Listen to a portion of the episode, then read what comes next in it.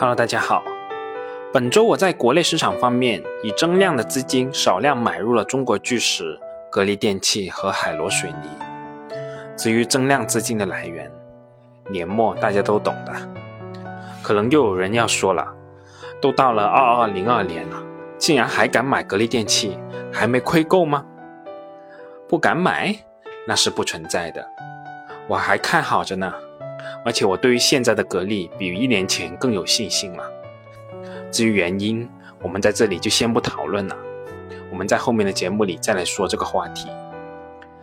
在本周中的一天，我在家里闲坐，随手翻了翻唐朝先生的《价值投资实战手册》。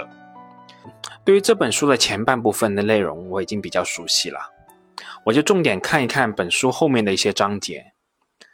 由于这本书的后半部分都是唐朝先生对一些公司的分析，在阅读这本书的时候，我对于自己感兴趣的一些公司的内容，我就重点看了看；而对于一些我没有听说过的公司，我就是没太关注的。所以这次我看到这篇关于利雅得的文章，我还是觉得挺有意思的。我们通常读年报，最关注的都是那些数据，什么收入、利润、净资产、周转率等等。再细一点，就关注一下公司的产量、产能等等情况。而唐朝先生则关注到了年报中一些我们不太关注的角落，这对于我们还是有比较大的启发作用的。以下是唐朝先生利雅得印象中的一个段落：关于技术并非利雅得的强项这个结论，我们还可以通过财报的高管履历来侧面来观察。阅读利雅得财报一百四十六至一百四十九页的高管简介。可以知道，公司的创始人是李军，一九六四年十二月出生，一九八七年七月至一九九一年十二月任教于中央财经大学，一九九一年十二月至一九九四年十一月任南通新技术产业集团有限公司董事、副总裁，一九九五年八月创立了利雅得。创始人二十三岁就在中央财经大学任教，可以判断他不是技术背景的人才。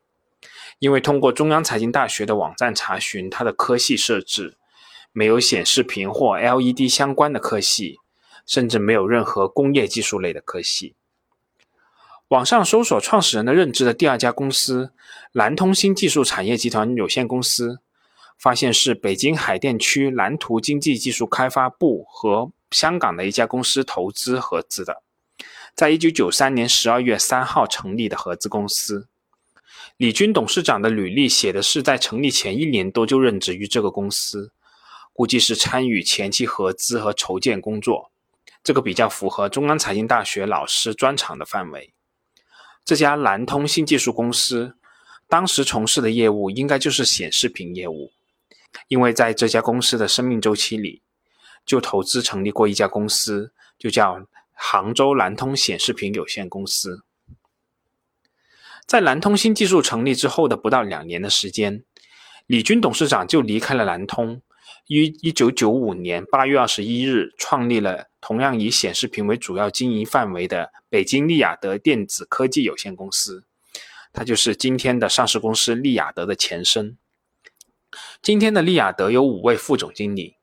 排名前三位的都是来自于南通，排名第一的是副总经理谭年启。现年五十五岁，是原南通的营销中心总经理。一九九八年加入利雅得。排名第二的副总袁波，现年四十七岁，原南通沈阳分公司的经理。一九九五年加入利雅得，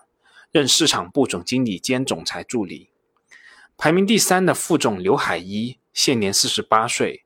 原南通重大项目部销售经理。一九九六年六月加入利雅得，任销售经理。请注意了，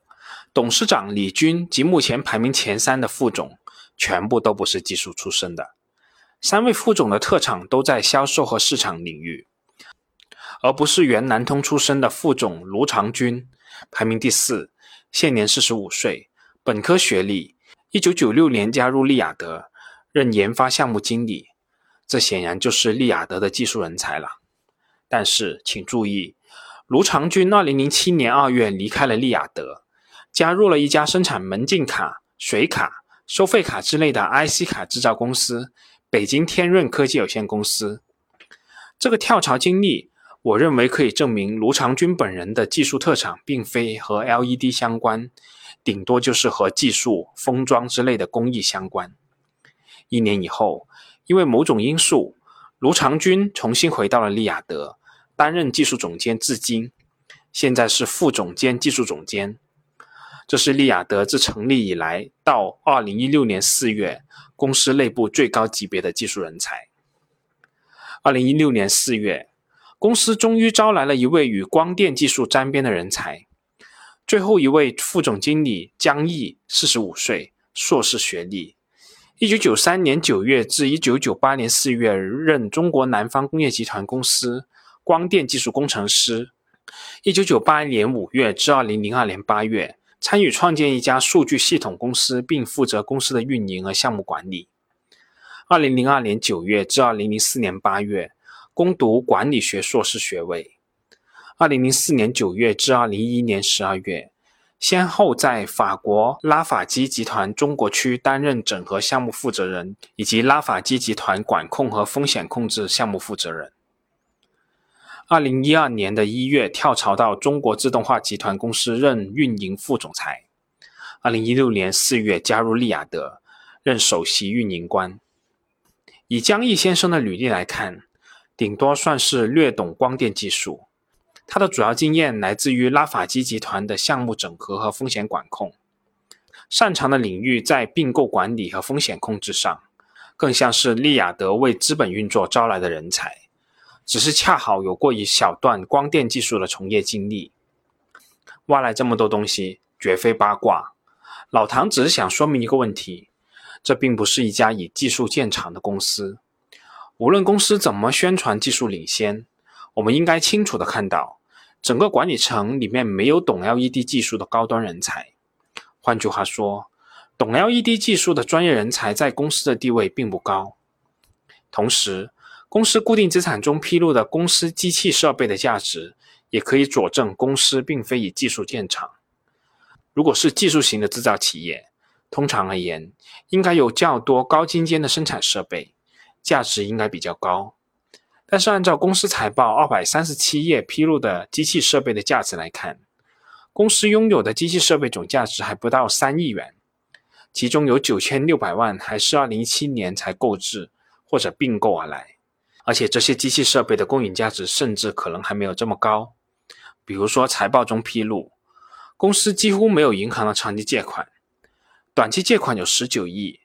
其中有一笔是用十点一亿的存单进行的抵押借贷，其他大部分是董事长李军用自己持有的利雅得股票来做抵押或者担保。仅有一笔与机器设备相关的贷款，是公司下属的深圳子公司从银行贷款的一百一十三万。除了提供担保人以外，银行还要求该公司提供账面价值五百九十五万元的机器设备进行质押担保。这个信息也可以从侧面佐证这些机器设备的市场价值是偏低的。营收六十多亿的高科技企业，不仅核心管理层里面没有高技术背景的人才，公司拥有的机器设备仅仅不到三亿元。这些迹象应该都可以说明，利雅得并非一家偏重技术的公司。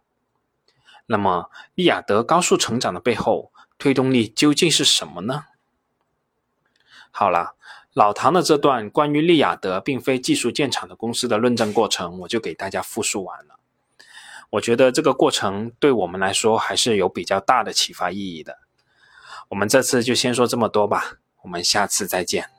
本节目仅作为我个人投资的记录，所谈及的投资标的不涉及任何形式的推荐。请独立思考并自担风险。